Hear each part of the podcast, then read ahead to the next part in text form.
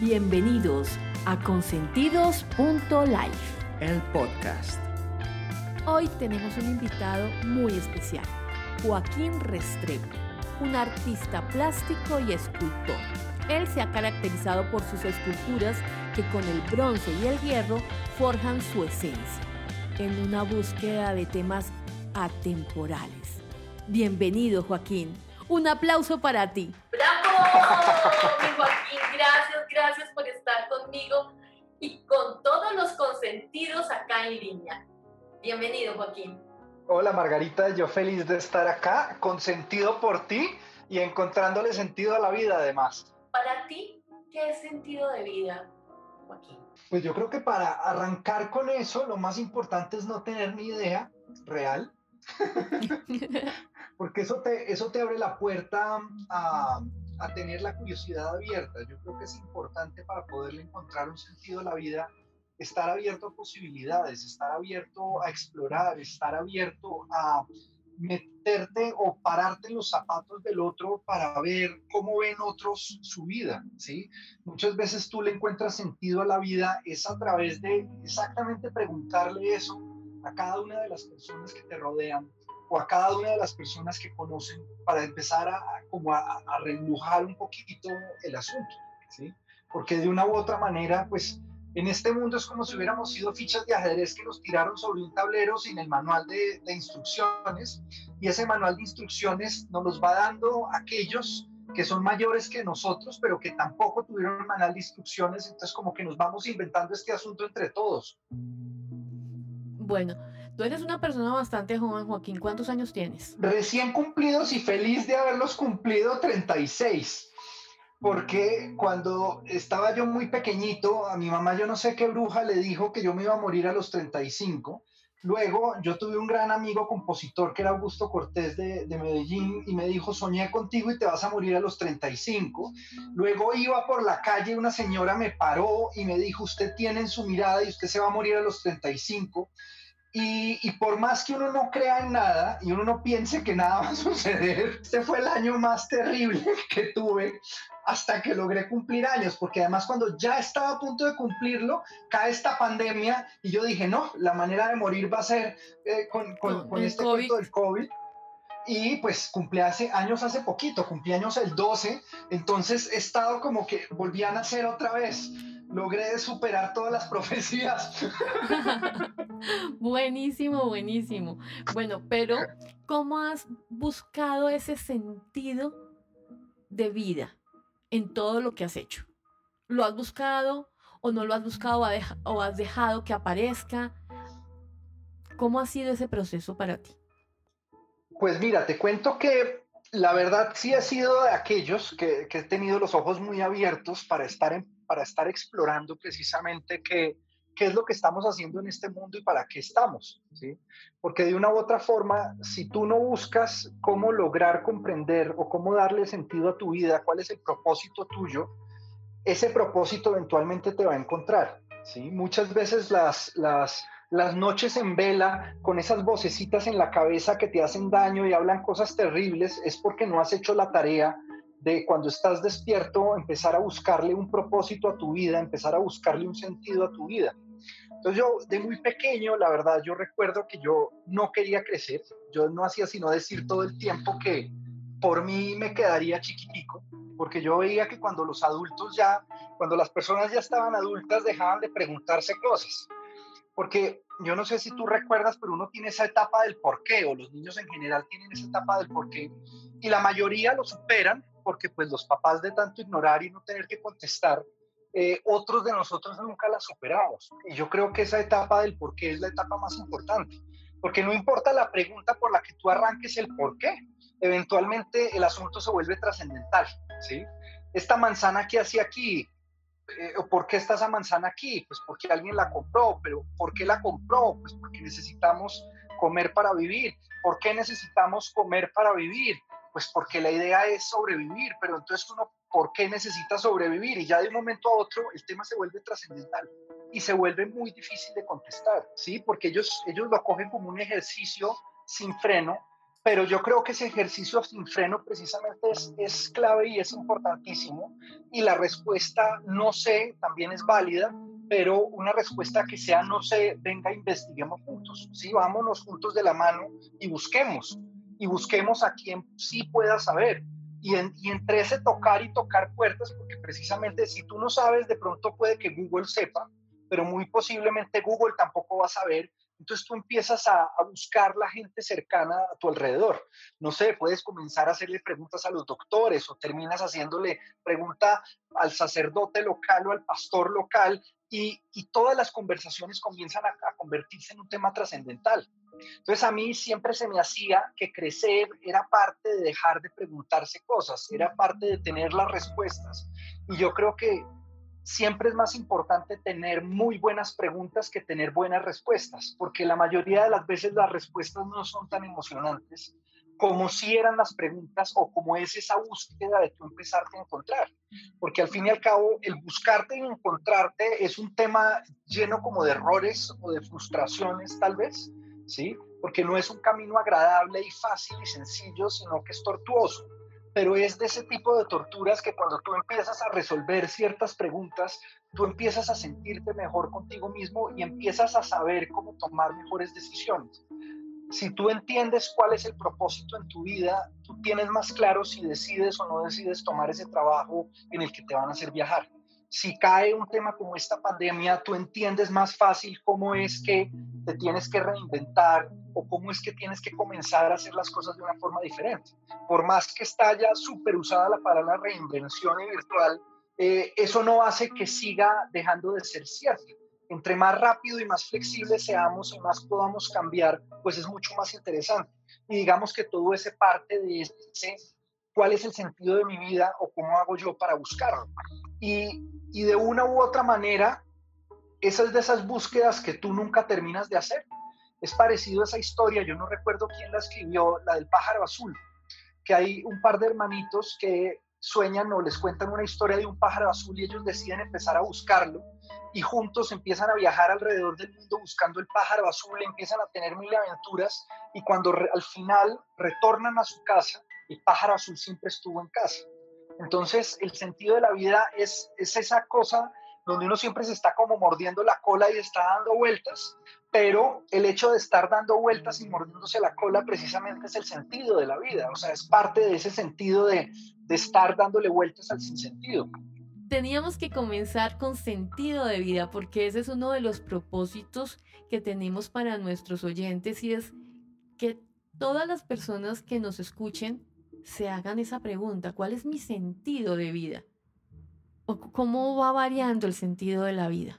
Joaquín, tú eres un ser completamente eh, mágico, porque además eres artista, entonces tú ves cada cosa al 900% de aumento de lo que lo ve el común de la gente que a veces no nos preguntamos, vamos, vamos, vamos por la vida, tun, tun, tun, tun, tengo que hacer esto, tengo que hacer aquello, pero tú para sentarte a hacer tus esculturas te preguntas muchas cosas. Bueno, te voy a responder primero la anterior, para, para, ir sacando cosas poco a poco. Sí. Em, yo creo que es importante o sea, uno, no hay un solo sentido de la vida, son muchos, porque todo depende de los propósitos y por eso es que, digamos, a nivel de carreras hay tantas vocaciones distintas, ¿sí? Porque digamos que uno de los sentidos de la vida es el trabajo y hay muchos tipos de trabajo. Eh, hay muchos tipos de creencias, entonces cada sentido de la vida va variando según cada persona. Y no solamente varía según cada persona, sino que va variando también a medida que nosotros vamos creciendo y nos vamos desarrollando o no vamos madurando, ¿sí? Y es importante que esos sentidos comiencen a variar con nosotros, porque precisamente eso, y, de ahí que, que les decía hace un ratito, lo importante de saber ponerse en los zapatos de los demás, ¿sí? El ejercicio tal vez más importante que uno puede hacer a la hora de estar buscando sentido o de estar buscando mutar el sentido o, en, cualquier momento en el que tú estás buscando crecer como ser humano es empezar a, pasar, a, para, pararte en los zapatos del otro, empezar a buscar sentir esa empatía. Incluso cuando tú te pones a mirar eh, las personas que son psicópatas o sociópatas, precisamente lo que carecen es empatía. Ellos no son capaces de sentir qué es lo que tú sientes Las mujeres, por ejemplo, son, eh, son empáticas por excelencia. Las mujeres siempre están pensando qué es, qué es lo que sienten y cómo sentir como los demás, ¿sí? Cuando ellas sienten un problema, ellas no sienten un problema en alguien más, ellas se, se, sientan en ese problema y son capaces de mirarlo muy distinto. Y yo creo que esa es una de esas eh, lecciones que podemos aprender, sobre todo nosotros los hombres, que es saber pararnos en los pies del otro y, lograr ver la vida de otra manera. Así sean cosas o personas que piensen muy diferentes, yo creo que ese ejercicio siempre vale la pena. O sea, me refiero, si lo vamos a llevar al extremo, si tú te intentas hacer en los zapatos o poner en los zapatos de un asesino o de un violador, ¿sí? Es de esos ejercicios donde tú te tienes que quebrar por completo para poder intentar lograr comprender y en ese ejercicio tú vas a crecer como persona. Porque muchas veces la gente dice, yo estoy dispuesto a ponerme los zapatos del otro, pero hay un límite, llego hasta aquí, aquí ya no más, esa persona no tiene derecho que yo me ponga en sus zapatos. Y realmente si tú lo haces, la otra persona va a seguir siendo la misma, porque finalmente no les importa si uno existe o no, pero uno sí va a comenzar a crecer y a largo plazo también puedes evitar ciertos comportamientos, porque de una u otra forma nosotros en los demás vemos los errores que realmente tenemos nosotros. Siempre que tú ves hablar a alguien criticando y criticando y criticando algún tema, la única cosa que tú no les puedes decir es, tú eres igual o tienes parte de eso, ¿sí? Entonces yo creo que ese es el, el tema. Si nos sabemos poner en los pies de los demás y si empezamos a analizar mejor, yo creo que nos podemos expandir de forma mucho más interesante. Y ya la otra pregunta que me hiciste sobre los temas del arte, el arte nace desde adentro. Entonces es como si tú tuvieras un espejo todo el tiempo. Tú tienes que saberte mirar y estar observándote todo el tiempo para poder producir. Y parte de ese espejo no es solamente verte a ti, sino ver a todas ellas, a todas estas personas que te, te rodean. Había un, gran, creo que psicoanalista, Erickson se llamaba, de hecho de los primeros eh, hipnotistas interesantes también que tuvo, que tuvo el mundo, este tipo tuvo una enfermedad gravísima cuando estaba pequeño y quedó completamente paralizado. Todo su cuerpo quedó quieto. Y él creo que solo podía mover los ojos. Entonces toda su familia lo cuidaba y estaba pendiente de él y él no podía hacer más. ¿Tú cómo encuentras sentido de la vida cuando estás completamente quieto y no puedes hacer más? Dedicarse a analizar por completo gente que había a su alrededor, ¿sí? Y cuando por fin salió de eso, era un tipo que era capaz de saber cuántas pulsaciones tenías tú por segundo en tu corazón. Y tenía una forma de poder tratar a todos sus pacientes de una forma increíble, como nadie más era capaz de hacerlo, porque entendía por completo cómo funcionaba cada persona. O sea, uno no se pone a pensar, pero el tú saber en cuánto están las pulsaciones del corazón de la otra persona, te sirve para saber qué tan nerviosos están. Uno y dos, él era capaz de bajar su ritmo para que fuera cercano al de las personas con las que estaba tratando y que hubiera cierta empatía. Entonces, digamos que de una u otra forma, eso precisamente es el arte, es lo más, la lección tal vez más importante que tiene el arte o el artista o lo que más tiene que aprender un artista es aprender a observar, a entender a las personas, a ver cómo se comportan, cómo mueven su cuerpo, qué están buscando, para dónde van. Y a través de eso es que sale una obra sincera, creo yo. Claro, sí. Tienes mucha razón en eso porque yo creo que... Eh, lo que más tenemos que hacer es mirarnos a nosotros mismos también, como poner un espejo. Un espejo eh, nos hace preguntarnos cosas también. yo creo que el sentido de vida, que como dices tú, va, se va transformando, va cambiando a medida de que tú vas evolucionando también. Em, porque yo creo, en mi caso específico, y, me perdonan que me ponga de ejemplo, eh, mi sentido de vida eh, es muy diferente hoy a lo que era eh, en mi juventud. Tal vez en mi juventud nunca me lo pregunté, pero yo me pongo a pensar hoy en día y invito a todos nuestros consentidos a que se sienten y piensen cuál es su sentido de vida. Y si no, nunca lo han pensado, no quiere decir que uno no lo tenga. Simplemente lo tiene que reconocer, verlo en el espejo. Yo creo que es, sencillo, tú simplemente tienes que preguntarte, ¿yo por qué me estoy levantando todos los días? ¿Sí? Y de hecho creo que esta pandemia precisamente sirvió mucho para eso. La gente tuvo que decir, oiga, ¿yo por qué me estoy levantando todos los días y estoy haciendo lo que estoy haciendo? ¿Por qué estoy viviendo con esta persona? ¿Por qué tuve estos hijos? Porque es que además, como todos nos tenemos que aguantar con todos, eh, si había una relación que estaba teniendo problemas, o se solucionaron o se apartaron porque no hay más. Tú tienes que empezar realmente a analizar todas las decisiones que tomaste, empezar a ponerlas sobre la mesa y empezar a ver cómo va a cambiar tu vida cuando todo este tema de la pandemia cambie. Yo creo que es de esas pausas importantísimas que aunque nos está haciendo mucho daño y hay personas que las tienen muy mal, de una u otra forma es como una especie de limpieza que el planeta necesitaba, una pausa terrible pero que era completamente necesaria. Bueno, Joaquín, tú tienes razón. ¿Qué es, ¿Por qué me estoy levantando? Pero hay mucha gente, mucha gente eh, demasiada que no, que no tiene claro por qué se levanta. ¿Qué le podemos decir a esas personas que todavía no tienen claro por qué se levantan? ¿Cuál debería ser su acción o qué debería hacer para, para que, cuando se levante tenga un propósito? Ahí hay un tema complejo y es que el cerebro es perfecto para jugarte eh, como trucos o malas pasadas. Al cerebro le encanta mantenerse en un loop, ¿sí? En estar en ese, en ese como zona de confort, ¿sí? Cualquier cosa que salga de la zona de confort, sea positiva o sea negativa, el, cerebro lo va a rechazar y va a encontrar formas de generar excusas para que tú no hagas lo que tienes que hacer. De ahí por qué tanta gente que se gana la lotería acaba mal, porque el cerebro no está preparado para un cambio de esos. ¿sí? Y muchas veces el buscar el sentido de la vida lleva tanta fuerza y tanto cambio que el cerebro precisamente va a encontrar todas las formas habidas y por haber para que uno no lo haga. Lo bueno es que digamos que hay varias formas de lograr encontrarle sentido a la vida. El uno es buscarlo de verdad y el otro es dejar que ese sentido te encuentre a ti.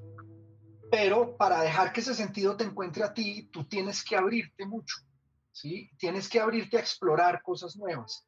Me refiero a salir, a ver personas, a ver gente. Y muchas veces eso comienza por pequeñas tareas. Por ahí dicen que una de las tareas más importantes que puede haber es tender la cama y uno dice, es una tontería, pero a la larga si tú te pones a mirar, es un paso hacia mejorar, es un paso hacia encontrar cierto orden. Si tú logras tender la cama durante un mes, porque es lo único que eres capaz de hacer y estás en una depresión terrible, muy posiblemente al segundo mes eres capaz de tender la cama e ir a la cocina o salir. Ese buscar amigos, buscar personas, rodearse de personas, porque yo creo que hay veces que el, encierro tiene una doble, una doble cara. ¿sí? Por un lado, te puede permitir autoencontrarte, pero por el otro lado, si no tienes la fuerza para aguantar, ver todo eso que vas a ver, te va a destruir. Entonces, digamos que están esos dos caminos. Uno es un camino interno, de búsqueda interna y de luchas internas, y el otro es un camino donde tú empiezas a buscar apoyo en todas las personas que tienes a tu alrededor para que ellos te, ayuden a encontrarle sentido a la vida. Porque aunque uno no crea, muchas veces los demás te ven más fácil a ti de lo que tú te ves a ti mismo. Mira nomás los niños cómo identifican de fácil todo en alguien, ¿sí? Entre ellos y por eso se molestan y por eso duelen tanto las lo que llaman el bullying entre un niño y otro niño, porque muchos niños se dan cuenta primero antes que el mismo niño de qué es lo que está sucediendo. Entonces, ninguno de los dos caminos es fácil, ninguno de los dos caminos te va a mantener en la zona de confort, ¿sí? Porque siempre va a haber cosas que tú vas a amar mucho sobre ti mismo, pero luego hay otras cosas que vas a odiar. Entonces, a veces es ese encontrar en el otro, porque muchas veces también cuando tú quieres a alguien o amas a alguien, así sea tu madre, tu, padre o tu pareja o quien sea, esa persona en ese amor se refleja parte de lo que tú eres también, ¿sí? Porque finalmente tú amas en las otras personas esas cosas buenas que tú ya también tenías. Y si no las estás desarrollando, no las estás explotando, eh, es, en potencia están ahí, como un huevito que está a punto de crecer, o de nacer más bien. Claro, tienes todo, lo que estás diciendo tiene todo el sentido. Aquí dice Vanessa, que nos acaba de escribir, dicen que para encontrarse hay que perderse. Tiene toda la razón, ¿no? Así es. También tenemos un mensaje de César Giraldo Marinilla de Antioquia. Dice, genial, Joaquín. Me gustó eso de que si no buscamos nuestro sentido, el sentido nos buscará a nosotros. Bueno, Joaquín, muy importante lo que nos dijiste ahorita.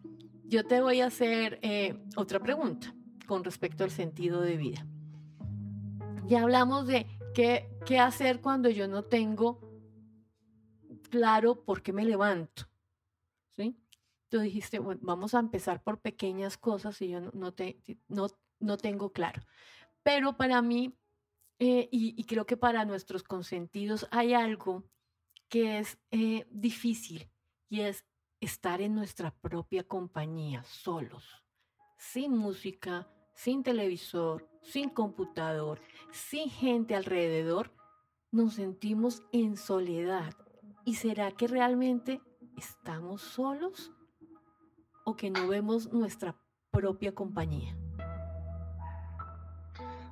Pues bueno, antes de arrancar te voy a complementar un poquito lo anterior y yo creo que es, es un tema que aquí en Colombia sobre todo he visto que es importante. Me refiero a, eh, acá en Colombia todos decimos, si no vamos a hacer algo lo mejor que podamos es mejor no hacer nada, o si no lo va a hacer bien es mejor que no haga nada y yo creo que es importante aprender a abrazar la mediocridad. Hay cosas que es bueno hacer un poquito, pero hacer, ¿sí? O hacer de manera mediocre, pero hacer. Eh, porque precisamente eso nos abre la puerta a poder crecer como personas, ¿sí? Nosotros no necesitamos ser el mejor en todo, podemos ser mediocremente buenos en ciertas cosas y los mejores en otras cosas. Y precisamente eso te abre la puerta a poder explorar muchas más cosas. ¿Sí? Si yo soy mediocre deportista, pero voy al gimnasio cinco minutos, pues al menos estoy yendo al gimnasio cinco minutos, ¿sí me entiendes? Es como ese comenzar a crecer a partir de abrazar la mediocridad, de ser capaz de uno de mirarse al espejo y decir, soy un mediocre terrible y no me importa. Hago muchas cosas mal hechas, pero al menos estoy moviéndome hacia, hacia ese crecer. ¿Sí? Voy a hablar sobre lo que acabas de decir que me pareció muy importante, es eh, que además tenemos que recordar que, el hacer nos hace generar una experiencia y nos hace volvernos más diestros en hacer las cosas. Entonces, muchas veces cuando se dice, no, yo no soy bueno para hacer esto o para hacer aquello, o yo soy mejor para hacer eso, pues si no lo haces, nunca lo practicas, nunca vas a ser bueno. Eh, es, eso que tú dijiste es muy importante, es atrevernos a cometer errores porque vivimos en una sociedad en donde el error está mal visto, Joaquín. No nos permitimos tener errores y si tenemos los errores, los tapamos con el tapete para que nadie los vea y no, no nos permitimos decir me equivoqué. Y equivocarse te hace crecer, te hace saber que por ese lado no, no era. De ese lado podías coger varias cosas y coger por otro camino que te iba a ir mejor. Entonces, creo que tenemos que todos abrirnos la puerta, abrir la puerta. Me puedo equivocar y no pasa nada, porque en la cultura oriental equivocarse es parte del aprendizaje, ¿no?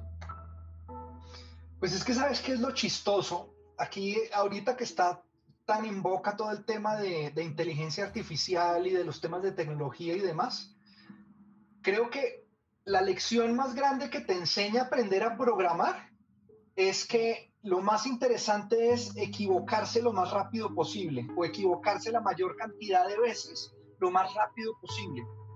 Y, yo no había nunca comprendido eso hasta que me, me, dio por hacer esa exposición virtual que lancé hace un par de meses. Al principio yo arranqué como con cierta felicidad a trabajar y yo estaba súper perdido. Y de un momento a otro, ¡pam!, sale el primer error. Entonces me demoró un día y medio en lograrlo corregir. Apenas lo corrijo, ¡pam!, sale otro error. y luego otro, y luego otro, y luego yo no me di cuenta, pero pasé tres semanas donde lo único que hacía yo era pasar de un error a otro.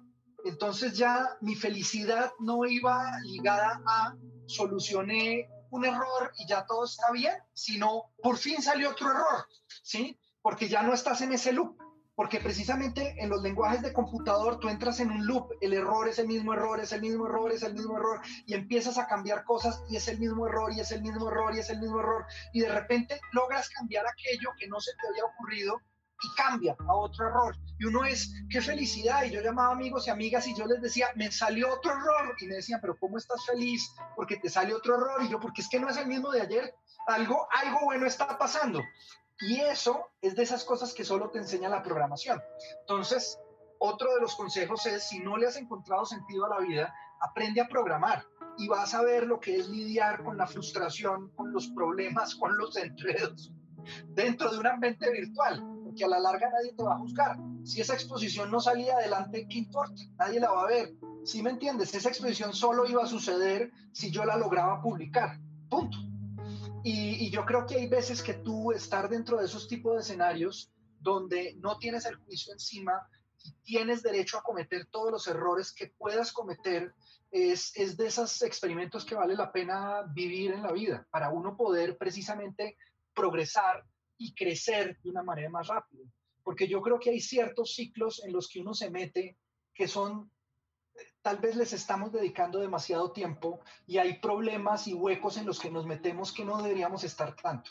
Que lo chistoso es que uno es sino salir del hueco para uno mirar y decir estaba en una tontería, pero eh, es ese agregarle velocidad. Tienes toda la razón.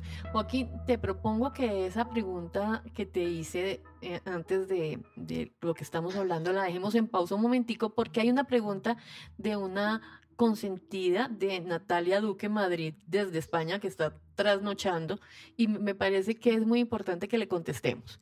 Dice, quisiera preguntarle a Joaquín cuál cree él que es la diferencia entre sentido, misión y propósito de vida y de qué manera se complementan. Pues la verdad son esas tres palabras, yo no me he sentado a pensarlas con claridad como para poder empezar a decir, venga, empecemos a diferenciar. De hecho, las siento yo que se entremezclan muchísimo, porque cuando, cuando yo pienso sobre el sentido de la vida, me ligo mucho a cuál puede ser mi propósito en la vida, ¿sí? Y a la larga, el tema de, de misión es como cuando ya por fin esto se resuelve y es la frase que tú sueltas para poder explicar cuál es tu sentido de vida, que, tú puedes decir mi misión en la vida es esto, pero también puedes decir mi, mi propósito en la vida es esto, mi sentido en la vida es esto. Yo no sé son sinónimos. O Margarita, ¿cómo lo ve? Bueno, yo, yo veo, me parece que también son sinónimos, incluso los utilizo así, sin embargo, creería que de pequeños propósitos logramos el sentido de vida. O sea, creería que el propósito no es tan global, sino es más particular. Yo he escuchado que muchas veces em, la gente dice, ¿yo a qué me dedico? Es que realmente no encuentro qué hacer. Entonces, cuando van a emprender, eh, le, apuntan a todo, a todo, a todo lo que pueda generar, em, dejar una ganancia económica. Ahí creo, desde mi punto de vista, que estamos cometiendo un error, porque rápidamente ganar dinero no es un propósito en la vida. Ganar dinero, desde mi punto de vista, es una consecuencia de lo que haces con, con mucha pasión, con mucho amor, con, con propósito. Estuve haciendo algo de trampa. Mientras me pusiste a hablar, ¿no? Eso yo te vi ahí concentrado hay, que aprovechar e investigar un poquito. Según, según cuentas, dicen que el, propósito es la razón del por qué existes o por qué, sí, del por qué estás existiendo. La misión es lo que tú quieres lograr, pero que tiene cierta temporalidad, ¿sí? Digamos que es más un tema de corto, mediano y largo plazo. Y la visión es cómo te ves tú en torno a todas las personas que te rodean y a aquello que tú quieres lograr hacer.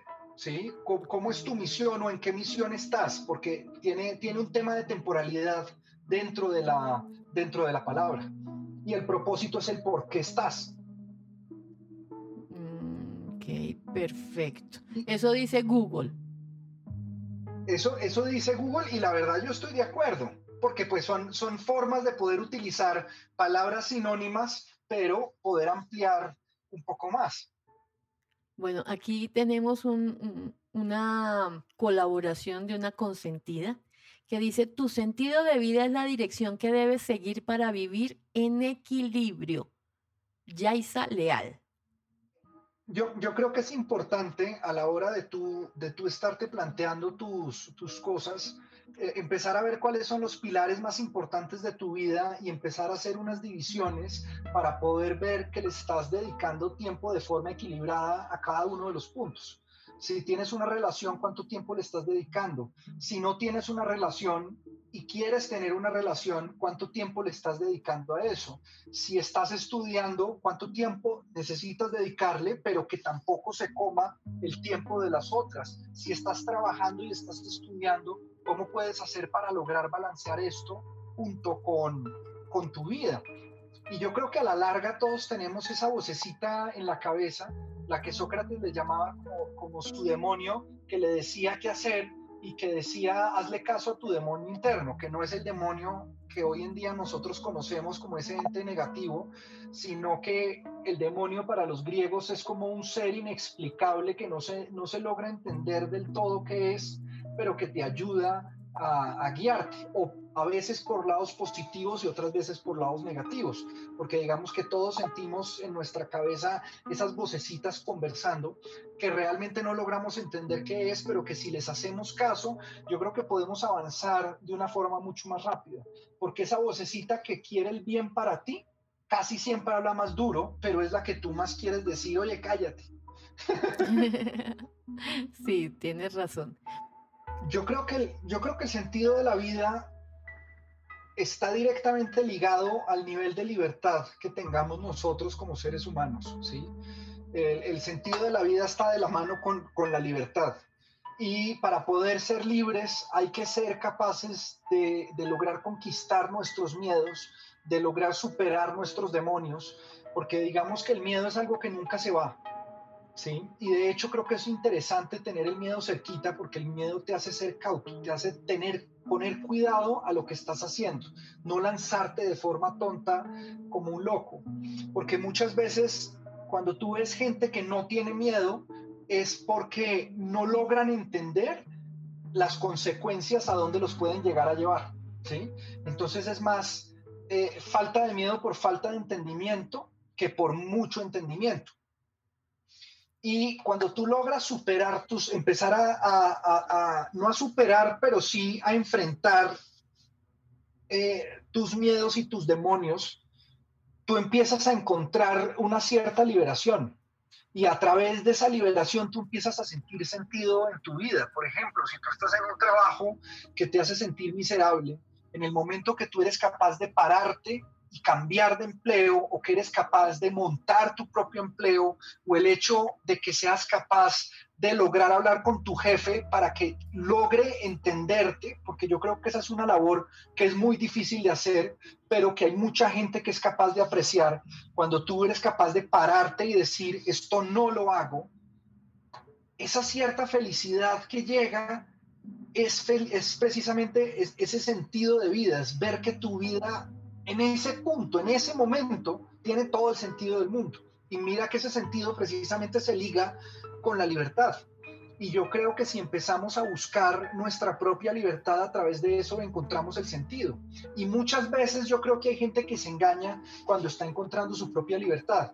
En el tema, por ejemplo, del arte, que es el que yo conozco, muchas veces uno se sienta a hablar con artistas y son, es que a, a, mí no me gusta ningún tipo de atadura comercial, yo prefiero ser libre, generar mi obra, generar mis cosas como con la espontaneidad del momento y y empiezan a darle largas a no organizarse y no organizar su trabajo y de un momento a otro le ceden esa libertad o al galerista o al curador o al que les maneja la obra y ellos creen que están siendo libres al no tomar sus decisiones difíciles que es organicemos un plan de negocio para saber cómo vamos a trabajar la carrera, organicemos la forma en que quiero que se vean mis obras, empecemos, ¿sí me entiendes? Entonces, muchas veces cuando comenzamos a vivir nuestra vida en desorden, lo que estamos haciendo es regalándole nuestra libertad a esas otras personas para que ellos sean los que pongan orden en nuestra vida. Y la mayoría de las veces la gente está tras sus propios intereses y no tras el interés del bien común. Por ende, cuando tú empiezas a perder esa libertad, tu sentido de vida empieza a rebajarse. Por esto, cuando tú tienes un jefe que es un tirano, te quita el sentido de vida, porque te lo está chupando, te está chupando esa libertad. Sí, tienes todo el sentido. Dice César Giraldo de Marinilla, Antioquia, Colombia. Así se, se describe. Encontrar el sentido a la vida es como encontrar esa sazón eso que me hace disfrutar el día a día, lo que nos hace buscar continuar con lo que hacemos. Gracias, César. Gracias. Estoy completamente de acuerdo con, con César, porque precisamente cuando tú agregas sabores nuevos, ese oxígeno nuevo se convierte en sentido de vida. Entonces, pues muchas veces la manera de encontrar sentido de la vida es precisamente buscar nuevas experiencias y no buscar cualquier tipo de experiencias, ojalá sean experiencias positivas, pero lo chistoso de la vida es que las experiencias negativas también te van a ayudar a encontrarle sentido a tu vida, desde que no termines autodestruyéndote en ese proceso. ¿Sí? Porque hay gente que se mete en unos procesos súper autodestructivos y al final de esos procesos se encuentran. Hay unos que logran sobrevivir, otros que terminan muertos en ese, en ese intento. Ahora sí me parece, Joaquín, que podemos responder la pregunta que te hice con respecto a estar solos con nosotros mismos y sentirnos en completa soledad. ¿Qué opinas al respecto? ¿Sabemos estar solos? ¿O para estar solos siempre tenemos que tener aprendido algo? De hecho, lo que llaman los, los monjes ascetas, que eran los que se alejaban del mundo y se, se guardaban solitos en el budismo, también existe eso. Yo recuerdo hace unos años que estuve viendo un documental de una monje budista mujer que decidió aislarse durante ocho años, viviendo sola con su vida y con sus cosas. Y era una mujer que cuando se lanzó en ese proyecto era una mujer normal, pero cuando salió, salió una mujer súper sabia, con una cantidad de ideas increíbles, y ahí es cuando tú ves cómo se genera información a través de la soledad, porque de una u otra manera el cerebro, cuando está aburrido, cuando no tiene nada que hacer, inventa cosas maravillosas. Newton inventó la teoría de la gravedad por estar aburrido y no saber qué hacer en medio de la peste bubónica. Entonces, si algo nos ha mostrado la vida y nos ha mostrado, nos han mostrado otros seres humanos, es que la soledad, si algo es, es constructiva. Lo importante es quitarnos la tontería mental de decir, esto es muy duro, esto está terrible, y estar evadiendo el no hacer nada. De hecho, hasta, hasta Winnie Pooh decía que las cosas más increíbles en la vida suceden del no hacer nada. La frase está en inglés y tiene más sentido en inglés, pero en español es algo así. El no hacer nada trae cosas maravillosas, porque cuando el cerebro tiene pereza, inventa cosas increíbles. Entonces yo creo que es cuestión de dejar que suceda y hacerlo. Y cuando sucede y lo estás haciendo, saber callar esas voces negativas y autodestructivas, porque yo creo que esa es tal vez la parte más dura de estar solo, que cuando estás solo, eh, tu voz interna comienza a hablarte y te empieza a decir, todas las veces que te equivocaste, todas las veces que hiciste el oso, todas las veces que dejaste de hacer cosas y comienzas a hacer una lista de cosas terribles. Es como un río, tú tienes que dejar que el agua fluya. Lo malo y lo bueno, déjalo fluir. Si llega lo malo, llega a tu cerebro, déjalo ir. Si llega lo bueno, tómalo y déjalo ir. Y digamos que eso es parte del principio de la meditación.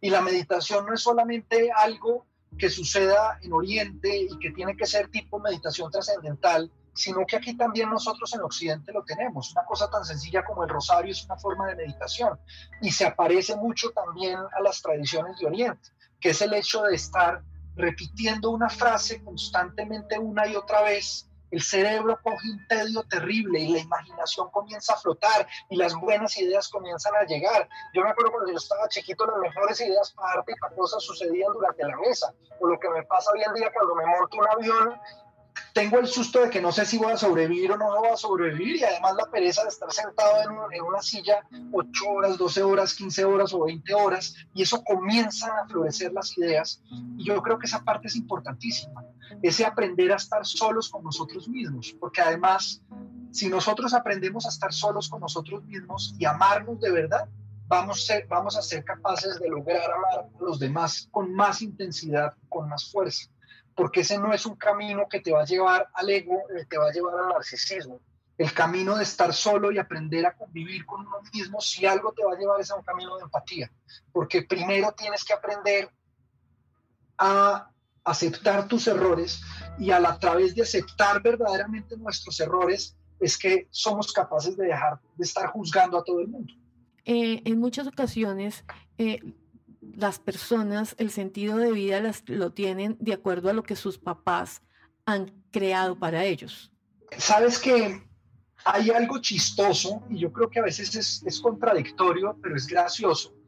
Pero el hecho de que tú nazcas con un sentido de vida que, algo que alguien más te impuso, al menos te arranca en un camino de lograr entender que es vivir con un sentido, así sea prestado.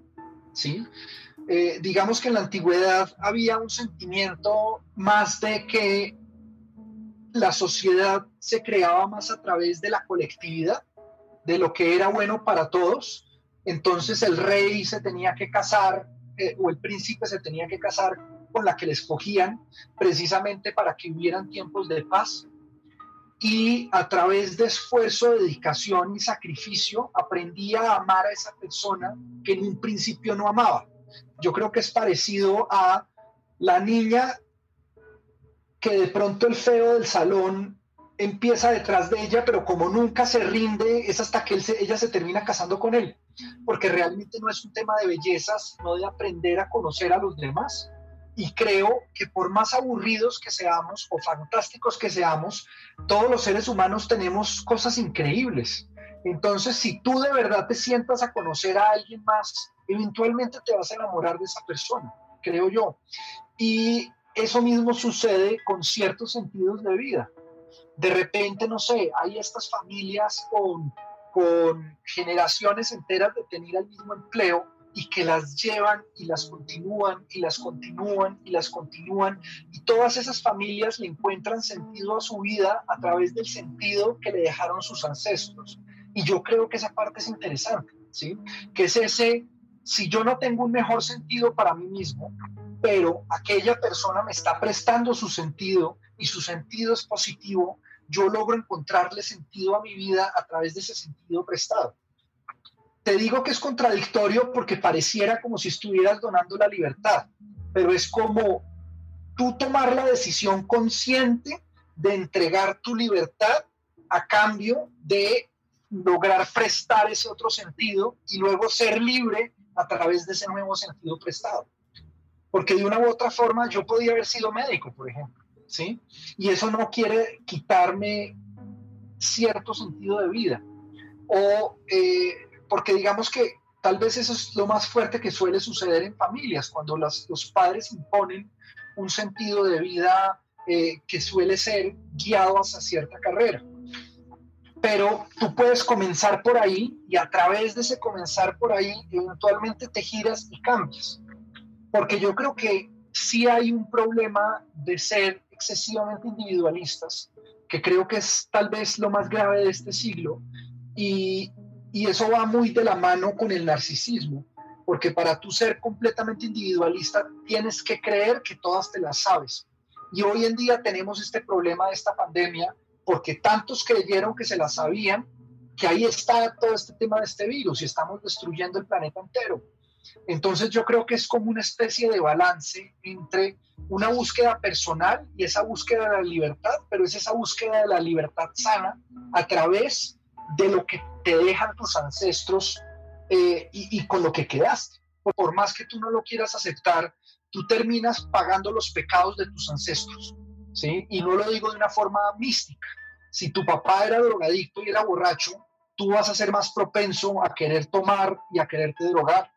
Y si tu papá se gastó todo el dinero en apuestas, tú vas a nacer pobre y te va a tocar mucho más duro a ti poder surgir. Y además vas a quedar con todos los resentimientos de tu papá. Entonces a uno de una u otra manera le toca entender en dónde nació, con qué creció y a través de ese entender con qué creció y con qué nació, lo que sus padres no fueron capaces de enfrentar, pues nos toca enfrentarlo a nosotros, porque si no lo enfrentamos, pasa lo que dicen que hijo de tigre sale rayado. Eh, sí, tal cual. Bueno, acá, acá te voy a leer. Pilar nos escribe desde Maryland, Estados Unidos, y dice: Hola Margarita y Joaquín. Saludes desde Maryland, Estados Unidos. Feliz de escuchar nuevamente a Joaquín. Ya te han escuchado por toda una cabrona. Por una razón muy misteriosa, mucho de lo que él ha compartido en sus entrevistas es algo con lo que yo conecto increíblemente. Esta vez muy de acuerdo con lo que hablas. La empatía es lo esencial. El vernos y aceptarnos nos hace más honestos con nosotros mismos. Yo diría que la claridad en tu mente y en tu ser también es la libertad. Completamente de acuerdo con Pilar. Muchas gracias por tu mensaje. yo, creo que es, yo creo que es cierto. Finalmente, los seres humanos hoy en día tenemos una cantidad de información que es abrumadora, pero si tú te pones a pensar y te vas miles de años atrás cuando no teníamos esta cantidad de información, igual nosotros como seres humanos teníamos que lograr encontrarle sentido a la vida, lograr levantarnos todos los días, poder sonreír y poder continuar y poder trabajar y poder hacer. Entonces ahí es donde tú te das cuenta también que parte de encontrar el sentido de la vida es saber que tiene que ser algo tan precario, tan sencillo, que le sirva tanto al, al hombre de las cavernas como a alguien súper futurista en el futuro. Entonces tú tienes que ver que el sentido de la vida debe desligarse del empleo, desligarse del trabajo, desligarse de las relaciones y empezar a buscar algo mucho más primitivo, algo mucho más sencillo, que a la larga es mucho más fácil. Y tal vez la respuesta sea tan fácil que después nos parezca tonta y simplemente lo ignoremos. Así es. Bueno, tenemos un mensaje también de Natalia que nos dice lo siguiente. Lo que describe Joaquín me hace recordar la palabra solitud, que es diferente de soledad. Una psicóloga y psicoterapeuta española, Daniela eh, Bluda dice que la solitud es un tiempo que nos permite acompañarnos y disfrutar de hecho. Gracias Natalia. Y Pilar, desde Maryland, también escribe, la soledad para mí no existe. La soledad da crecimiento interno y espiritual. Es que yo creo que esos ejercicios son importantes, los temas de lo que llaman hacer retiros. Si tú ves este tema de pandemia, más que como un tema de encierro, un tema de una especie de retiro espiritual. Yo creo que es una forma de abordarlo de una manera muy diferente, ¿sí? Porque precisamente es, ese hecho de tener que abrazar lo que nos está sucediendo. Y yo creo que es parte de, de amar el destino, amar lo que nos está pasando. Sea bueno, sea malo, pero amarlo y poder continuar. Muchas veces los problemas no logramos sobrepasarlos porque no somos capaces de amar los problemas. Y es que pareciera contradictorio otra vez, porque este mundo es completamente contradictorio, pero es la forma en que funciona. Pero si amas aquello que odias, eres capaz de poderlo superar. Si te odias a ti mismo por hacer eso que no te gusta, lo que haces es volver a generar el ciclo. Si tú aprendes a comprenderte y amarte por aquello horrible que hiciste, eres capaz de romper el ciclo y poder continuar. Y yo creo que cuando tú eres capaz de romper ciclos destructivos, también allí encuentra sentido a la vida. Exactamente, sí. Sí, hay que romper, sobre todo que, tenemos, que nosotros somos muy duros con nosotros mismos. no, nos damos durísimos si cometemos un error o si eh, simplemente no hacemos nada. Siempre estamos buscando cómo criticarnos a nosotros mismos, cómo bien, estar viendo qué hemos hecho mal, qué hemos hecho bien, eh, no tanto, pero como que nuestro cerebro siempre va al momento, nuestra mente va al momento que hemos cometido errores y ah, yo soy la embarrada. Ah, y ese, ese continuo como un, una gota que está cayendo permanentemente en nuestro inconsciente es ah, ah, ah, ese ah. ¿Y sabes, sabes qué es lo que genera eso? Eso lo genera el cerebro queriéndose, queriendo estar en el, en el estado de confort.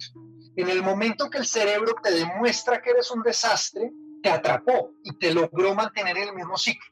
Porque el cerebro está hecho para conservar los ciclos, sean positivos o sean negativos. Él lo que hace es conservar aquello porque el cerebro ve seguridad en aquello que se repite. Los cambios no le gustan al cerebro. Entonces, esa palabrita, esa, es, esa autocrítica, precisamente lo que hace es mantenerte en el loop. O al menos eso fue lo que aprendí yo cuando comencé a estudiar un poco de PNL, un poco de hipnosis, un poco de todo, donde tú empiezas a entender la importancia del lenguaje, lo negativo que solemos ser y la forma en que ese negativismo te mantiene conectado. Y si tú hablas con una persona que está en ese estado, te va a dar todas las razones sabidas y por haber del por qué ellos no pueden cambiar, no pueden mejorar, no pueden crecer, porque precisamente para eso está. Entonces yo creo que lo que tenemos que es empezar a buscar estrategias o técnicas para poder comenzar a romper esos ciclos y poder salir de ahí, o al menos para poder aprender a ignorar esas palabras del cerebro que lo que van a hacer es mantenerte donde estás. Y lo más chistoso de todo es que no es solamente tu cerebro, si tú acostumbraste a la gente a tu alrededor a que tú eres de cierta manera y tú quieres cambiar, tu cerebro te va a atacar y todos aquellos a tu alrededor te van a atacar. Y si tú estás en un ciclo negativo con un grupo de amigos, tu grupo de amigos, cada vez que tú te intentes alejar de ese ciclo negativo, te van a empujar a volver a estar. Y cuando hablo de ciclos negativos, no me refiero a cosas eh, exageradas o terribles o fiestas o esas vainas, no, me refiero a detalles chiquitos, ¿sí? Si tú comienzas a tratar mejor a tu novia, es como, venga, pero se empiezan a burlar. ¿Para qué? Para que regreses a ese punto donde el maltrato es el que es bien visto. ¿sí? Me refiero a detalles mínimos. Ya los grandes obviamente todos se ven, pero los chiquitos son los más difíciles de identificar. Y creo que si empezamos a atacar esos detalles pequeñitos de una forma súper mediocre, al final de todo el trabajo vamos a estar del otro lado.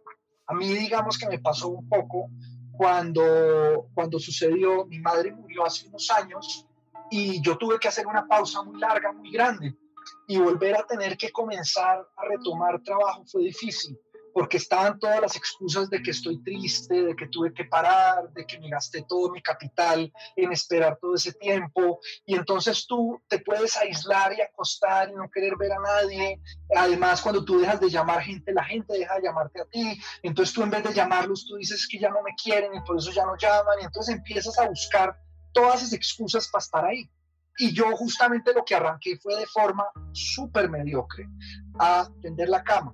Yo me acuerdo que había un juego que era Pokémon Go, entonces como empecé a jugar y ese juego lo, obliga a uno a tener que salir, pues yo salía y para poder capturar los gimnasios tú te tenías que juntar con otra gente, entonces de repente en la cuadra empecé a entender que había una cantidad de gente maravillosa uno se dedicaba, había un tipo que se dedicaba a hacer todos los temas de seguridad bancaria, entonces empecé a preguntarle sobre todo lo que tiene que ver con programación. Eh, en general, casi todos, muchos eran ingenieros y se volaban del empleo nomás para poder capturar el, el, el, gimnasio. Y en ese proceso de captura de gimnasio, yo salía a comprar café. Entonces iba y me tomaba un café, iba y capturaba el gimnasio. Entonces ya la, la captura no era una sola vez al día, sino que se convertía en tres, cuatro, cinco veces y empecé a tener que salir a la calle. ¿sí? Y ese empezar a tener que salir a la calle, empezar a ver gente, me llevó a, tengo que, que, hacer una obra nueva. Y de pronto hice la obra y les gustó. Entonces se vendió y había que hacer otra, y luego otra, y luego otra. Y de un momento a otro estaba yo en ese ritmo de ventas, exposiciones, mis amigos Pokémones, ya mis amigos normales que empecé a llamar porque me hacían falta. Y, y de un momento a otro el universo comenzó a crecer y cosas gigantescas empezaron a suceder todo comenzó por tender la cama, descargar un juego que tú nunca creerías que vas a romper un ciclo a través de un juego, pero si usas los juegos de forma positiva, los juegos te van a ayudar a crecer. Y sobre todo porque hay algo positivo que tienen los juegos y es que los juegos te obligan a tomar demasiadas decisiones muy rápido. Y entre más rápido tú aprendas a tomar decisiones, pues más rápido puedes empezar a avanzar. Y más rápido puedes volver a tomar decisiones para tu vida. Tú hablas de tender la cama y cuando hablas de tender la cama pareciera que es lo más sencillo y que no tendría mucha importancia no tenderla, seguir adelante y no tenderla. Esa acción de tender la cama es para tu cabeza es como poner todo en orden. Es estoy acá siendo consciente de mi vida y tiendo la cama porque yo tenía un amigo que decía, ¿para qué la tiendo si la voy a volver a extender por la noche? Es simplemente porque te hace sentir que estás en este momento, ¿no? Es que es como pensar, ¿para qué voy a comer si igual voy a ir al baño y todo va a salir? ¿Y para qué voy a comer si tengo que volver a comer? Porque finalmente nosotros somos una serie de ciclos repetitivos del día a día y hay ciertas cosas que te van a llevar a, temas positivos y otras que no. Si tú tendiste la cama y tuviste el peor día del mundo, al menos cuando vuelvas vas a llegar a una cama bonita, limpia y feliz. ¿sí? El resto de la casa puede estar destruido, pero al menos la cama va a estar bien. Y si tú ves felicidad en ver la cama bien, pues después vas a empezar a organizar otras partes de la casa. Porque yo sí estoy de acuerdo y, lo de tender la cama, de hecho, lo agarré de un general del ejército de Estados Unidos viendo un video de YouTube que decía, si tiendes la cama al menos algo está bien, pero luego eso lo amplió un poquito eh, Jordan Peterson, que habla además un montón de él, que decía, tienes que aprender a, cuidar tu cuarto. La gente siempre quiere cambiar el mundo, pero lo último que quieren hacer es cambiarse a sí mismos. Y tú no puedes cambiar el mundo si tu cuarto es un desastre porque quiere decir que no eres capaz de autogobernarte a ti mismo. Y aquella persona que no se gobierna a sí mismo, pues menos va a ser capaz de gobernar más allá. Entonces yo creo que es que es comenzar de lo chiquito y empezar a expandirse. Es que una acción tan sencilla como tender cama, si haces 100 veces, comienza a darte lecciones de vida. En general, cualquier evento repetitivo, como se vuelve una especie de meditación, te ayuda a ti a encontrarle sentido a tu vida. Porque cuando tú empiezas a tender la cama con cuidado, tú te empiezas a imaginar qué sería si nosotros empezáramos a cuidar del planeta con cuidado. ¿Qué, qué, qué, qué necesitamos hacer? Tú sabes tender la cama, poner la cobija encima, es como darle un abrazo encima a la cobija, es empezar a tener empatía y cuidado por ese objeto inanimado. Si tú tienes cuidado por ese objeto inanimado que utilizas todas las noches, imagínate el cuidado que vas a empezar a tener a tus hijos, a tu esposa, a tu perro, ¿sí?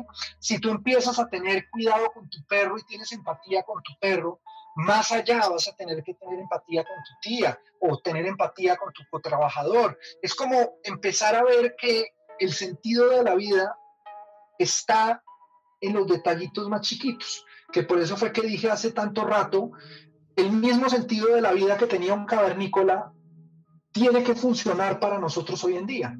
Es como tú ver un perrito. Cuando tú ves un perrito, tú ves un animalito feliz boleando la cola todo el día. Ellos tienen el sentido de la vida súper claro. ¿Tú creerías que es posible que uno tenga empatía por uno mismo? Yo creo que cuando tú necesitas eh, o estás buscando esa empatía propia o es tener empatía con sí mismo, es porque de una u otra forma tienes algún tipo de, de disociación. ¿sí? Los seres humanos somos buenísimos para vivir de una manera y pretender creer que estamos viviendo de otra forma. ¿sí?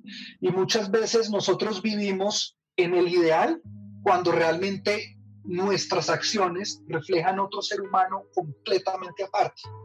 Y yo creo que para poder lograr ese, esa, como esa unión entre esa figura de, que está desasociada y la figura real, cuando tú estás parado en ese punto de ganador, donde tú sientes que todo lo estás haciendo bien cuando realmente no es verdad, pero eres capaz de sentir compasión por ese otro que también eres tú y poderte poner en sus zapatos, lentamente lo vas a traer, ¿sí? Porque realmente si tú vives de acuerdo a quién eres y eres sincero con quién eres, no necesitas tener empatía contigo mismo, porque el hecho de la empatía siempre debe ser ser capaz de estar parado en los pies del otro o, hacerte poderte hacer en los zapatos del otro. Pero voy a voy, a, a, intervenir ahí una pregunta y es ¿qué pasa? Yo creo que tú eres un ser muy centrado, ¿sí? Y la mayoría de las personas eh, puede que también, ¿sí?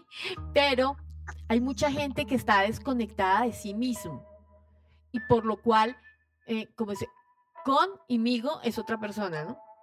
¿Sí? migo eh, lo veo como otra persona porque estoy tan desconectada de mí que no puedo verme.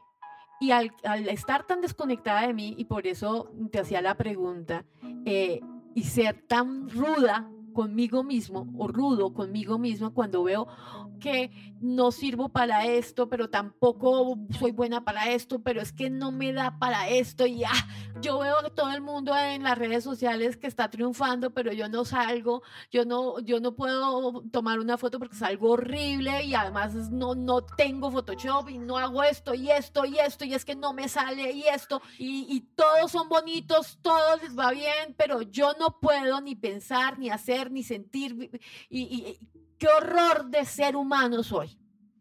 Es el diálogo interno que en algunos momentos eh, muchas personas han tenido. Diría yo que cuando yo tengo empatía conmigo mismo, conmigo, o sea, con el otro, con, quien no, no, estoy completamente desconectado. Si tú le hablas a tu mejor amigo, ¿le hablarías de esa forma como tú te hablas? ¿A ti mismo? Ser más compasiva, más compasivo contigo sino que es que yo creo que eso es más un tema de, amor propio, ¿sí me entiendes? No es tanto de empatía, sino es, es más un tema de, aprender a amarse y aprender a quererse a sí mismo. Porque un tema es la, la, disociación, que es cuando hay dos tipos de personalidades, de personalidades distintas, donde tú vives en una realidad alterna que no existe y realmente estás haciendo otras cosas, y otras cuando tú te empiezas a autoatacar y autodestruir. ¿sí? Que digamos que en ese, en ese caso es más un tema de ser, de ser compasivos con nosotros mismos, ¿sí? De, de, aprender a mirarnos y aprender a amarnos. Y también yo creo que parte de esos temas se pueden curar un poquito con sentido común. ¿A qué me refiero? Eh, si una mujer se veía hermosa, maravillosa y llena de carisma e increíble era Celia Cruz, pero era fea como ella sola. Pero uno no la ve fea, uno la ve hermosa. ¿Por qué? Porque es que ella lo que irradia era ese ser interior, esa cosa personal. Porque ella no se sentía fea. Esa la, ¿Ah? Ella no se sentía fea.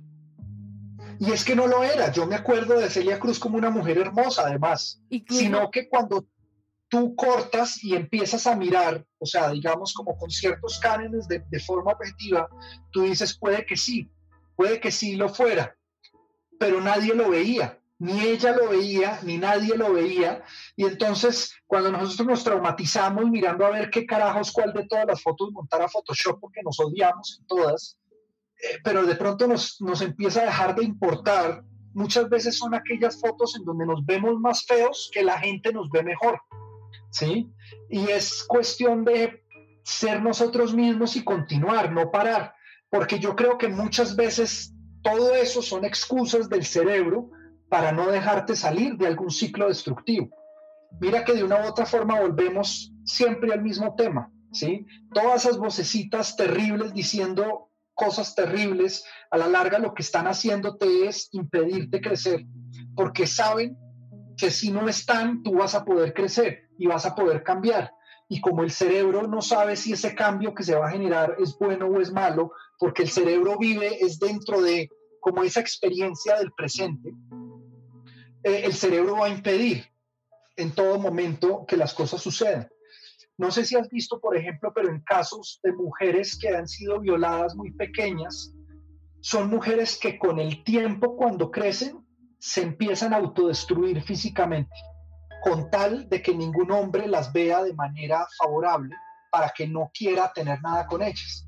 Entonces, ahí es cuando vemos cómo el cerebro se autoprotege o, tiene ciertos métodos, sí, ciertos métodos de protección que para el cerebro tienen todo el sentido del mundo. El problema es que a ella la violaron porque era provocativa.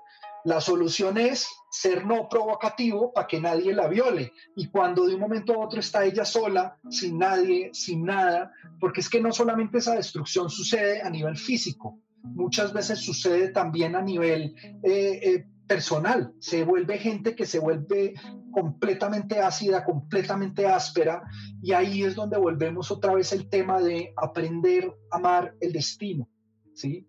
A una mujer que violan no es culpable de esa violación, pero ya pasó y tiene una de dos, o ama eso que le sucedió y continúa y logra dejar ese resentimiento atrás, o se va a quedar ahí y el cuerpo se va a encargar de seguirla destruyendo.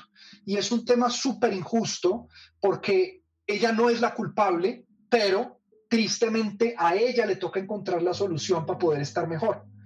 ¿Sí? Por más que tome una pistola, mate al, al violador en el instante, digamos que puede haber un sentimiento de satisfacción porque se deshizo de esa amenaza y no solo se la deshizo de ella, sino de toda la gente que pueda haber después, pero tiene que sufrir con ya dos cosas. Uno, la violación y dos, tener que haber asesinado. Y es un proceso que de regresar es muy complejo. Porque a lo largo, cuando tú, odias, tú no odias a la otra persona. Es una parte de ti a la que tú terminas odiando. Porque es una neurona donde está guardado ese recuerdo al que tú le estás dedicando odio. La otra persona no va a sentir ese odio. Ese odio lo sientes eres tú. Tú te reconcentras. Y te llenas de odio. Es ese, es ese amarnos a nosotros como somos, pero también aprender a amar eso bueno que nos pasa o eso malo que nos pasa y lograr aprender a revisitarlo de otra forma. Bueno, Joaquín, es muy interesante todo lo que nos estás diciendo. Yo quisiera poner en, en tu vida, si me lo permites, el sentido de vida. Y es, cuando digo en tu vida, es que hablemos un poco de cómo, cómo tú encuentras tu sentido de vida? ¿Cuál es ese proceso que haces? ¿Lo haces consciente o, te, o el sentido de vida te encuentra a ti? Cuéntanos cómo decidiste ser quien eres. Eh, eh, ¿qué, ¿Qué te hace levantar por las mañanas? Mi sentido de vida ha ido cambiando mucho a través del tiempo, ¿sí? Eh, digamos que en parte ha sido marcado, fue muy marcado por mi, por mi educación y mi crecimiento. Yo crecí en colegios eh, muy católicos y muy estrictos, y no lo digo de forma negativa, porque los adoro y los adoré. Adoraba ese sentido de disciplina que nos ponían a todos y de ver todo impecable y perfecto. me gustaría poderte decir lo contrario, pero no es lo mío. A mí me encantaba ver que todo funcionara como debía funcionar. Y en uno de estos colegios hay un santo que en este momento no recuerdo su nombre, pero su labor era proteger a la reina de España. Y ese era su sentido de vida y ese era su propósito y esa era la razón por la que se levantaba todos los días. Hasta que un día la reina de España se muere. ¿Y qué pasó con él? Quedó en el limbo ¿sí? Perdió todo, o sea, ya no sabía cuál era su sentido de vida y cuál era su propósito. Y él lo que hizo fue que se resguardó en Dios para encontrar su sentido de vida. Porque como Dios es un pensamiento etéreo, es indestructible, ¿sí?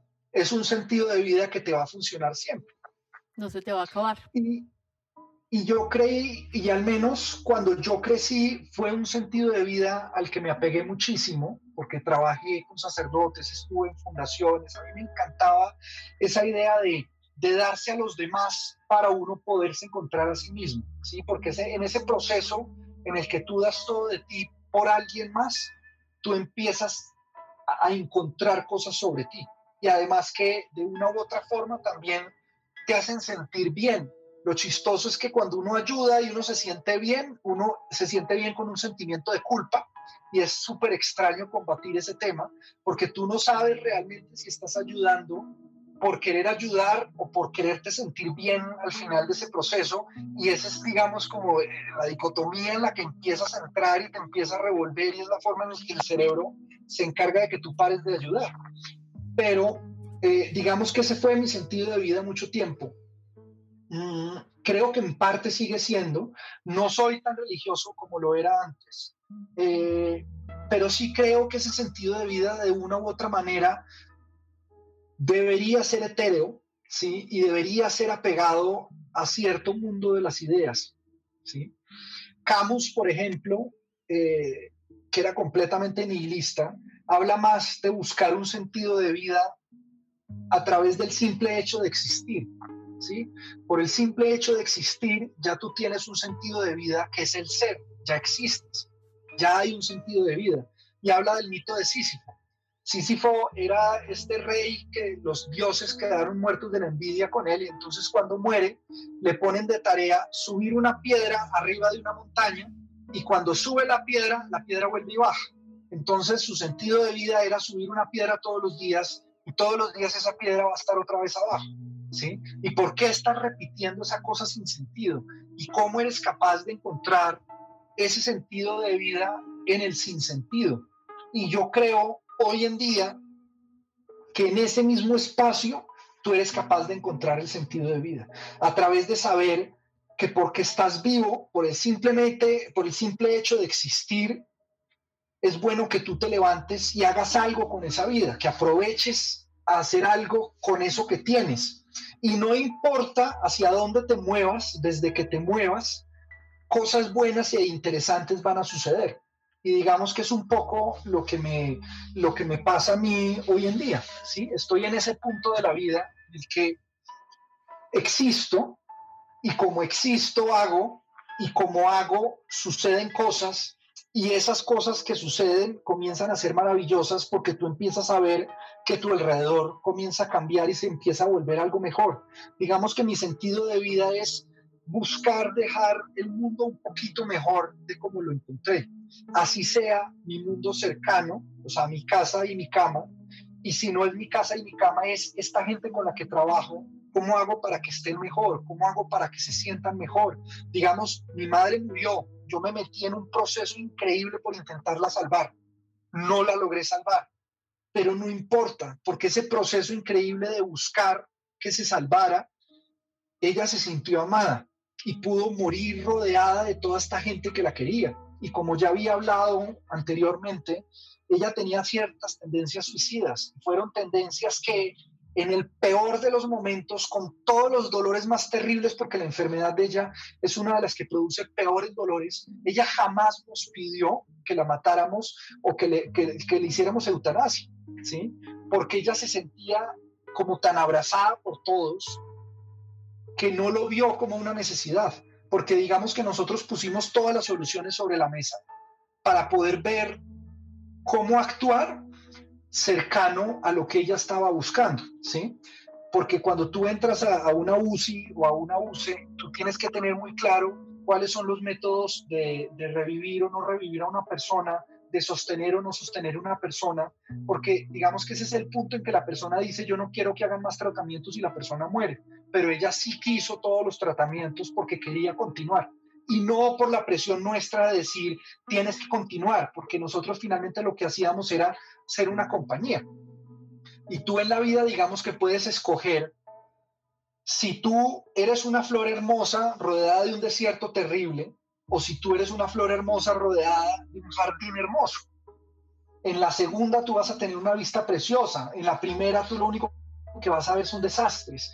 Y yo creo que ahí es cuando tal vez los seres humanos normales se diferencian un poco de los narcisistas o de los psicópatas o sociópatas, que, no logran sentir empatía. Al no sentir empatía, ellos se nutren de todo lo negativo que le empieza a pasar a los demás, porque cualquier cosa negativa los va a hacer sentir mejores a sí mismos.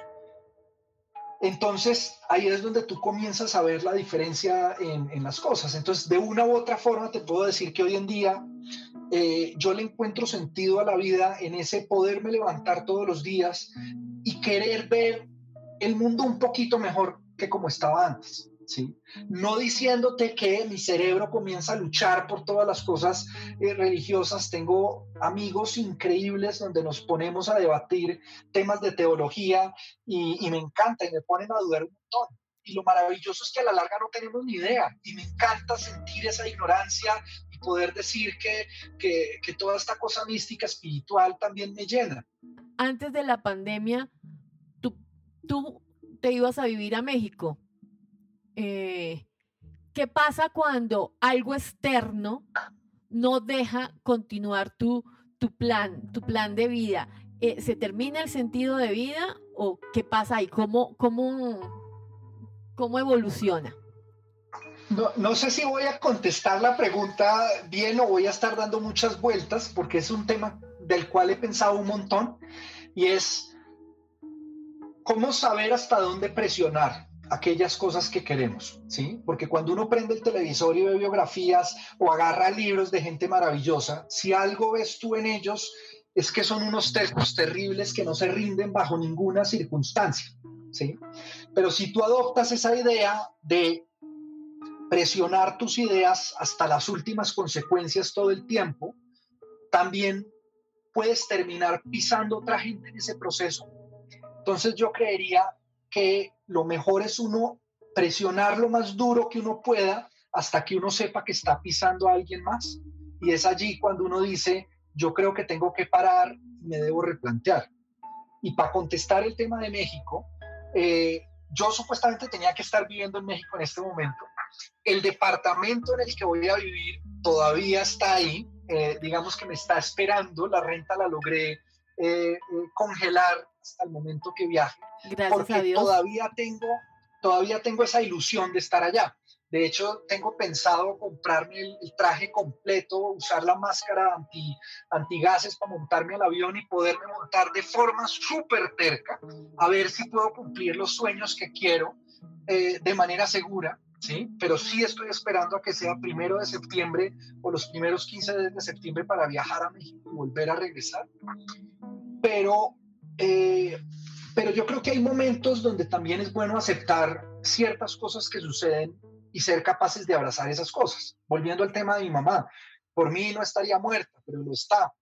Eh, es algo que no puedo cambiar. Para muchas personas este tema de la pandemia de verdad les está revolcando la vida de la peor forma. En mi caso como artista, mi vida no ha cambiado mucho. ¿Por qué? Porque me pasa como, creo que era Sandra, que está enseñada a vivir sola eh, y le encanta vivir sola además. A mí me encanta la soledad y estar tranquilo y estar en mi planeta y generar esta burbuja. Entonces, para mí todo este tema de pandemia realmente no ha sido de mucho cambio. De hecho, si algo me ha sucedido a mí es que estoy trabajando más duro en pandemia que antes de pandemia, pero esto es porque el arte trabaja al revés. Mientras la gente trabaja, los artistas dormimos y mientras los artistas, eh, y, y cuando por fin la gente duerme, nosotros trabajamos. De ahí por qué tú ves tantos artistas que logran empezar a trabajar a la 1 o 2 de la mañana y se acuestan a las 6 o 7 de la mañana y digamos que es el momento ideal. En este caso, en pandemia, como todo el mundo está quieto, digamos que yo he podido trabajar 24 horas tranquilamente y he podido producir todo lo que he tenido que producir porque no hay reuniones, no hay eventos, no hay llamadas, no hay nada que contestar, es simplemente esa labor de estar produciendo pero para aquellas personas que esta pandemia sí los está cambiando, yo creo que es una buena oportunidad para uno poderse replantear cosas, empezar a mirar qué es todo lo que sobra y quitárselo de encima, porque hay una cantidad de cargas, es como si nosotros tuviéramos una mochila y de gratis le echamos piedras. Y no solamente cargamos las nuestras, sino que muchas veces cargamos las de los demás. Yo no sé si les ha pasado, pero hay veces que uno ve una noticia terrible en televisión y uno se la carga de una forma en que ya es problema de uno cuando realmente no lo es. Y uno tiene que aprender a mirarse sin ego y sin nada, y uno saber que uno no puede cambiar el planeta entero, ni, uno saber cambiar las personas. No, y sobre todo uno no sentirse mal por no cargarse los problemas del otro. ¿Sí? Uno tiene que aprender a botar todas esas piedras, y yo creo que este tema, este, esta época de pandemia es precisamente eso, que es si podemos ayudar, ayudemos hasta donde podamos ayudar, teniendo en cuenta que tenemos que ayudar de una forma controlada, porque si nos desbocamos a ayudar a todo el mundo, después no vamos a poder seguir ayudando.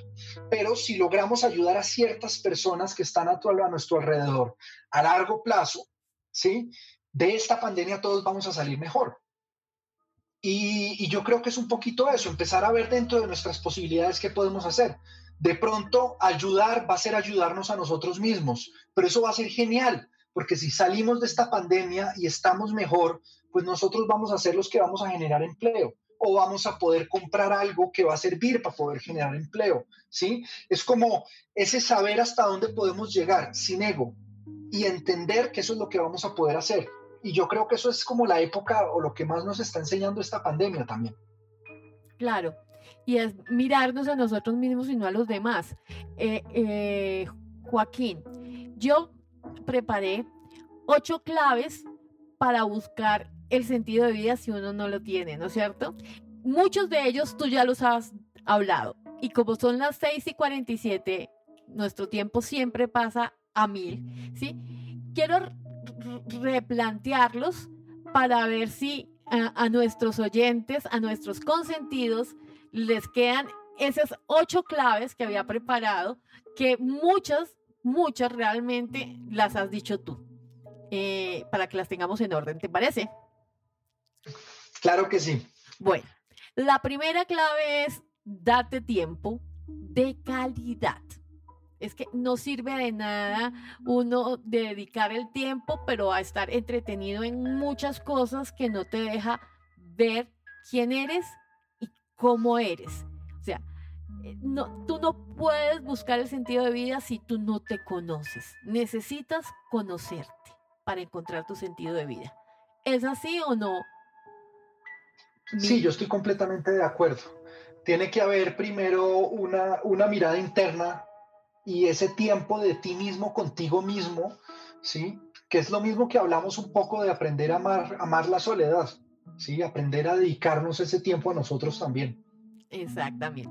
A amar la soledad, eh, eh, dejando en claro que la soledad es estar con uno, no con el televisor, ni con el computador, ni con el radio, sino con uno, con uno mismo. Eh, escuchar. Si, ven, que de repente están, están solos y están usando el celular, acuérdense de Margarita y van a hacer sentir diciéndoles, suelta el celular, suelta el computador. hay que hacer una cita con nosotros mismos para estar solos cuenta que, cuando uno va a estar en una cita con la pareja, no se va con un montón de cosas, sino a disfrutarlo a, esa pareja, a disfrutar esa pareja. Eh, disfrútense en ustedes mismos. La segunda clave es experimenta. Tú nos hablabas de permítase ser mediocre. Yo lo conecto con eso, permítase ser mediocre. Ponte nuevos retos, aunque te cueste pero deja un espacio en tu rutina para salir, para salir con cosas nuevas. Tu cerebro necesita estimulación, acostumbrarse a los cambios, a las tensiones, a los problemas y también a resolverlos, porque mm, no existe una vida sin, sin no es que eh, eh, pensar que la vida no va a tener problemas es algo que no va a ser nunca posible. Siempre va a haber una situación que no tenemos prevista. De hecho, una de las, de las, eh, de las cosas más importantes que va a haber en este nuevo siglo es precisamente la gente que sea capaz de resolver problemas. La resolución de problemas es de las cosas más interesantes y más deseadas, porque ya cuando los computadores estén autoprogramando a sí mismos, lo que van a necesitar es ese pensamiento de alguien que es capaz de desarrollar esa estrategia para resolver ese problema. Y la única forma de aprender a, resolver problemas es teniendo muchos problemas. Exactamente, exactamente. La tercera clave es conecta con personas que van en tu misma dirección. ¿Por qué recomiendo esto, Joaquín? Y es que muchas veces eh, voy a ponerlo en el caso, simple, en, un caso muy sencillo que es el adelgazar, ¿sí? Yo quiero adelgazar, pero todo a mi alrededor, todas las personas a mi alrededor comen muchísimo y comen, comen de una manera inconsciente. Finalmente yo no voy a poder lograr mi propósito si estoy rodeada de personas que me llevan para otro camino. Si yo quiero eh, ser artista, tengo que rodearme de artistas para saber cómo es este tema. Si yo quiero eh, ser atleta, tengo que empezar a conocer a la gente que, que lo hace de una manera profesional o de una manera eh, no tan profesional, pero que, que sabe lo que hace y que me puede enseñar el camino. ¿Estás o no estás de acuerdo con esta clave, Joaquín? Porque aquí se trata de discernir. Yo a eso le agregaría un detalle y es, tú eres las cinco personas con las que más hablas todos los días y tú tienes que encargarte que esas cinco personas te sirvan para poder crecer. Una de ellas debes encargarte que sea al menos un mentor o una persona que esté mejor que ti. ¿Para qué? Para que esa persona te sirva para jalarte del estado en el que estás, ¿sí? Para que te sirva para crecer, una persona que tú admires y veas hacia adelante. Otra persona debe ser algún familiar, porque los familiares siempre te sirven para volver a las raíces, para recordarte a ti quién eres tú, o quién eras tú, o quién es tu familia, o quiénes son tus cosas. Otra persona de ellas debe ser un, gran amigo, un confidente, al que tú le puedas contar tus cosas sin, sin, riesgo al juicio, porque yo creo que eso es importante, ese poderse uno desahogar y decir lo que uno quiere decir, es que yo quiero matar a tal persona, obviamente uno no va a matar a nadie, pero decirlo ayuda un montón, ¿sí? Claro. Ahí ya vamos, ahí ya vamos tres. Otra persona que te sirva, que te saque y que te ayude a divertirte, que no sea tan organizada, sino una persona completamente desorganizada o una persona que esté como un poquito alejada de lo que tú seas para que sirva de antagonista y te sirva también para sacarte de ese estado de confort. Y por último, también una persona que esté cercana a, a lo que tú estés haciendo, ¿sí? Y que te encargues en serio de buscar a estas cinco personas y estarles hablando cada tanto. Porque si tú estás corriendo a través de ese ciclo, todas son personas que te van a ayudar a crecer.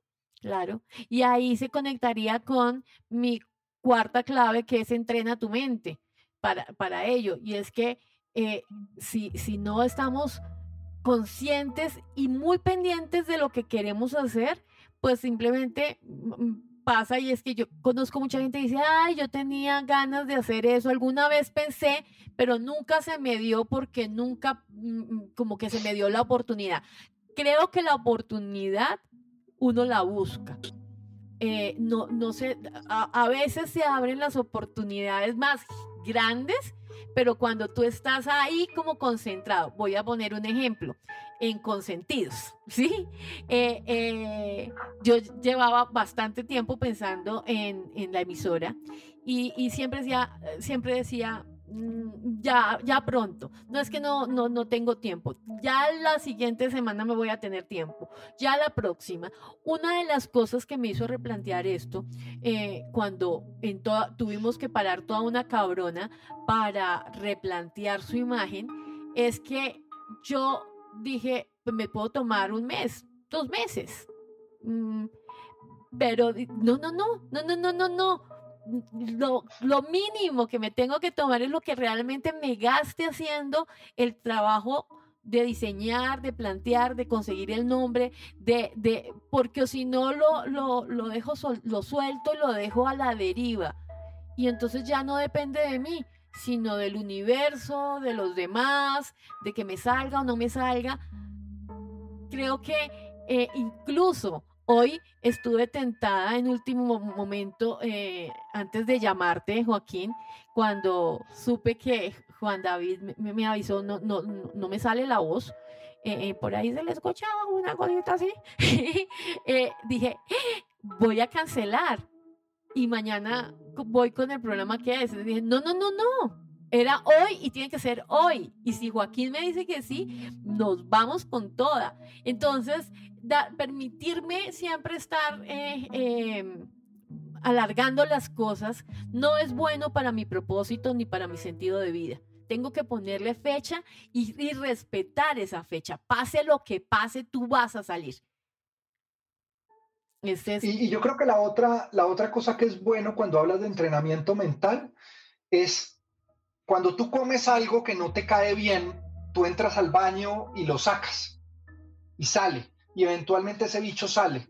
El cerebro tristemente no tiene ese sistema. Todo lo que tú le metas al cerebro, el cerebro lo guarda y lo deja. Entonces, encárgate que lo que le estés metiendo al cerebro sea constructivo y te ayude a crecer. porque si lo llenas de basura, el cerebro no es capaz de vomitar esa basura. Entonces es bueno ver qué es el tipo de programación que ves mientras estás durmiendo o antes de dormir, porque todo eso es lo que te empieza a reprogramar la cabeza. Tienes que buscar para sacar tiempo de que de que tengas contenido de calidad y que sea positivo y que ojalá sea a la hora de dormir eso último con lo que te quedas.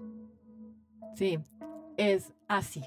Bueno, aquí eh, la otra clave, ya no sé, eh, la quinta, la quinta es lee, mira películas y escucha con sentidos.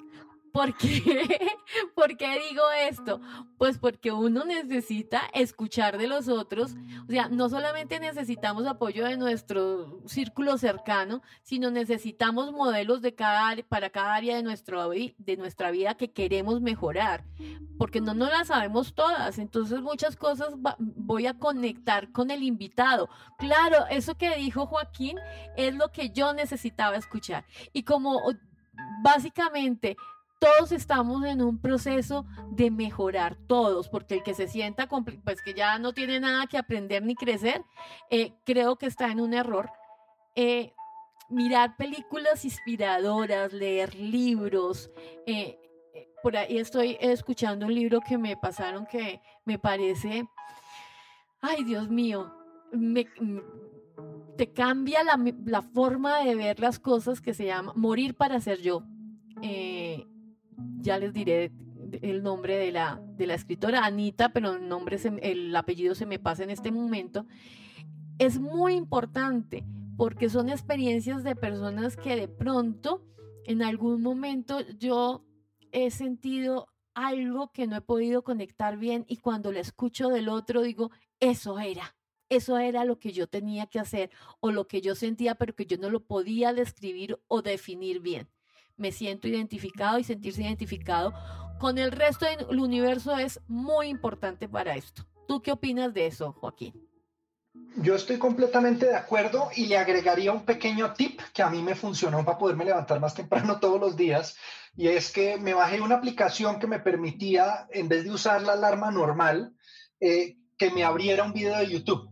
¿Y qué videos de YouTube? Busqué estos videos de, de, de motivación tipo gimnasio que es como levántate, tú puedes, tú tienes la energía, tienes la manera. Uno cree que eso es tonto, pero si es lo primero que escuchas por la mañana, te levantas lleno de energía, lleno de fuerza y es súper interesante. Y digamos que si eso es lo primero que escuchas por la mañana, y le sacas tiempo para escuchar los programas de Margarita por la tarde, yo creo que es un buen balance para poder continuar, agregándole no más a todo lo que tú dijiste que estoy completamente de acuerdo. Tan bello. Bueno, se nos fue el tiempo, pero aquí voy. Eh, voy a decir eh, los tres últimos seguiditos porque no son muy, muy, muy largos. Dice, seis, organiza tu vida a fin de tu nuevo sentido de vida. Porque, pues, si yo quiero eh, que mi sentido de vida sea por un lado y toda mi vida está construida en el sentido contrario, pues nunca voy a lograr lo que quiero.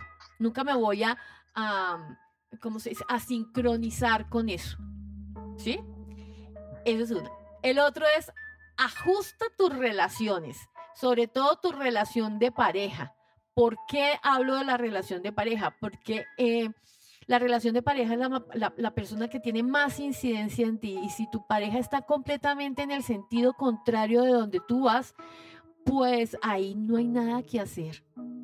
Ahí, ahí, ahí, ahí uno está con la pareja cuando vibra en la, misma sintonía, pero si la pareja está vibrando en otra, pues es tiempo de decir, se acabó nuestro ciclo, eh, tú sigue adelante, yo sigo, porque si no te vas a quedar ahí amarrado con una persona que no está resonando como tú y, no vas a, lograrla nunca.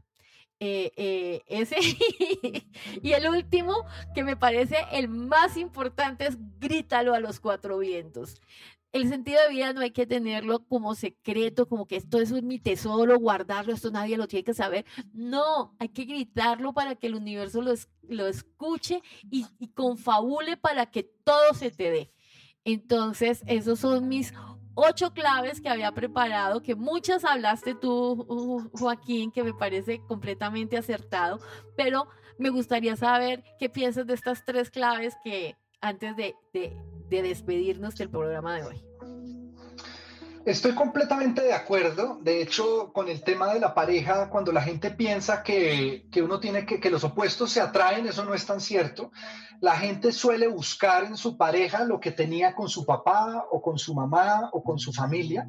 Tristemente es lo que somos. Y si tuvimos unos padres con, ciertos, con, como con ciertas tendencias destructivas, pues las parejas que vamos a buscar tienen esas tendencias destructivas y yo creo que es importante romper esos ciclos, comprender eso de nosotros mismos y buscar aquellas personas con las que de verdad vibremos en la misma sintonía y podamos juntos sacar las cosas adelante.